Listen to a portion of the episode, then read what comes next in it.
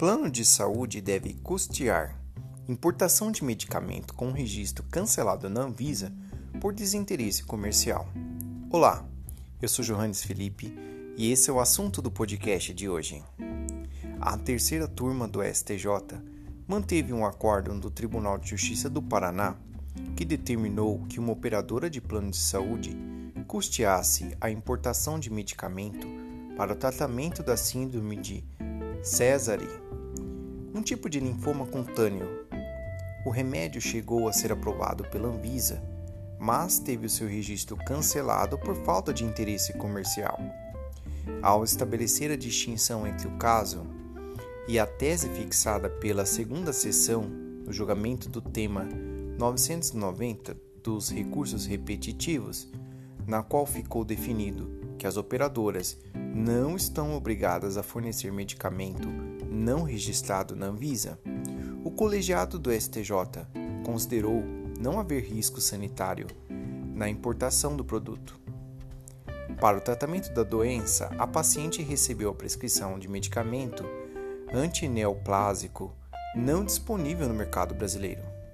Segundo o processo, a operadora se recusou a arcar com os custos do medicamento sob o fundamento de que o contrato do plano de saúde não teria sido adaptado à Lei 9656 de 98. Portanto, deveria prevalecer a cláusula contratual que excluía a cobertura do medicamento e vacina utilizado fora do regime de internação hospitalar. A paciente, então, passou a custear o medicamento com recursos próprios. A importação do produto sem registro por pessoa física é autorizada por nota técnica da Anvisa. E até que decidiu ajuizar uma ação contra a operadora do plano de saúde. Com base na nota técnica, o magistrado do primeiro grau condenou a operadora do plano de saúde a custear a importação e a reembolsar os valores gastos pela paciente até aquele momento. No segundo grau, o Tribunal de Justiça do Paraná manteve a condenação, apenas condicionando o reembolso à prévia liquidação de sentença. Quando o processo estava em segundo grau, a paciente morreu e foi sucedida no processo pelo seu espólio.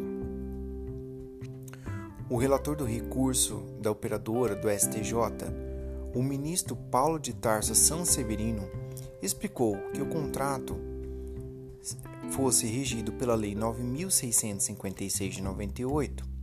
A controvérsia teria solução simples, já que o artigo 12 da lei determina a cobertura de tratamentos antineoplásicos domiciliares, como era o caso dos autos.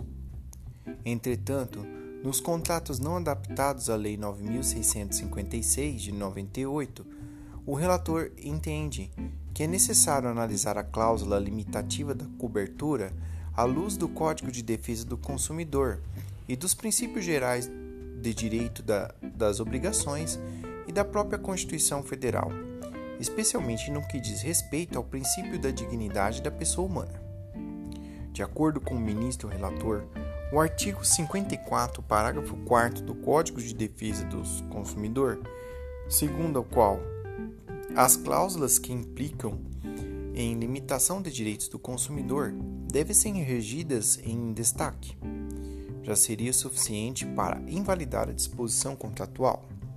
Além disso, o relator destacou que a doença da paciente era de extrema gravidade, ao ponto de ter levado ela ao óbito no curso da ação e que a quimioterapia oral é um tratamento normal prescrito para o câncer.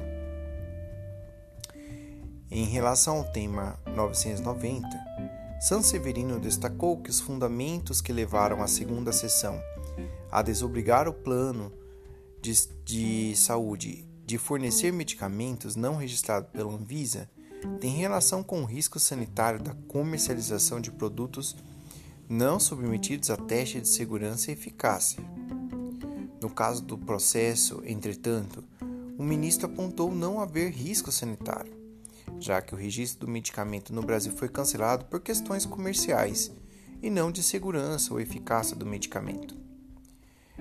Somado a isso, o relator reiterou que a própria Anvisa se manifestou nos autos do processo pela legalidade da importação, desde que em nome da paciente pessoa física.